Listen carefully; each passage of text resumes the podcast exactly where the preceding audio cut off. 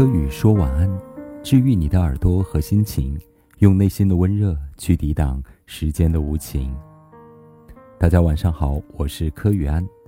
今天我们接续火象星座篇，继续来聊一聊星座恋爱中的最大需求——土象星座之摩羯、金牛、处女座。有一种生活态度叫做踏实，有一种性格品质叫做稳重。这两者不就是从小到大最为家长和老师所称颂的吗？可他们真的确认这点吗？也许教你踏实和稳重，只是为了少给他们惹祸，以便于管理，少劳心费力。而踏实和稳重，有时等于无趣的代名词，以及呈现出倔强而难以沟通的郁闷感。踏实和稳重确实使人生少了很多色彩感，但好的是。他能给你确定的信息和负责的态度，是真的能够给人靠谱的感觉。可世间万物都有利有弊，相反的则是过于坚持自我，缺乏变通，容易站在自我立场，只有一面的观点和态度，不够有趣，甚至有点自私。更坏的情况，则是会强迫对方按照自己的需求行事。今晚我们接续火象星座。来聊聊土象星座在恋爱中的最大需求。首先说创始星座摩羯座。摩羯座出生于冬天，是被土星守护的星座。冬天万物凋零，适合身心的收藏与沉淀。人们的活力降低，但思想情感却变得厚重。土星是一颗带来考验和压力的行星，它是对我们人生的磨砺与锻炼。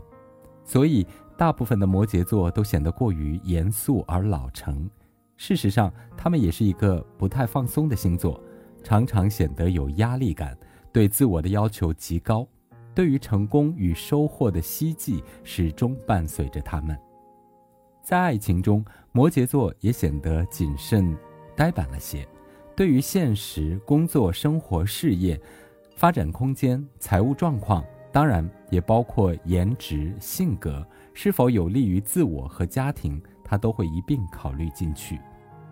因为某种如影随形的压力感，他也必须考虑你是否靠谱，会不会性格不成熟、不稳定，会做出一些意想不到、出格的事情。他在你的面前是否自然、自信、势均力敌，究竟能不能够将你控制在安全范围之内？像填写表格一样，这种确认信息满分十分的话，如果你在五分以下，他就不会主动靠近你，也不太会继续考虑这段关系。如果在六分左右，他会经过一段时间的摇摆。摩羯座把所有这些现实的思考都压在心底，很多跟摩羯恋爱的人都因为感受不到热烈的爱意和确认的信息而抓狂。事实上，你表现的潇洒一些才是正道，因为除了潇洒，别无选择。如果你跟摩羯玩情感游戏、心理战术，对于沉默乏力的他们不太有作用。你太爱他们，又得不到回馈，所以就顺其自然，自求多福吧。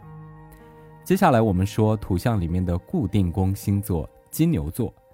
金牛座虽然也被说又闷又倔。贪财好色，但由于被金星守护的原因，他们还是容易沉溺于物质生活和感情生活的享乐感的，也相对是土象星座里比较有色彩感一些的。金牛不然沉溺于服装、食物和家居，不然沉溺于文学、哲学和艺术，另外就是好色之徒的隐秘爱好了。所以，金牛座在恋爱里也是一个特别看脸的星座。作为土象星座，虽然一定会有现实考量，可他们显然更耽迷于容貌和身体，先把颜值和肉体搞定，再说现实不现实的问题吧。在这儿要特别提到，部分金牛座男生容易患上大男子主义，这类似于某种情感法西斯。就是要求女生以男子为天，为一种至高无上的存在。最后，我们来说土象星座里面的处女座。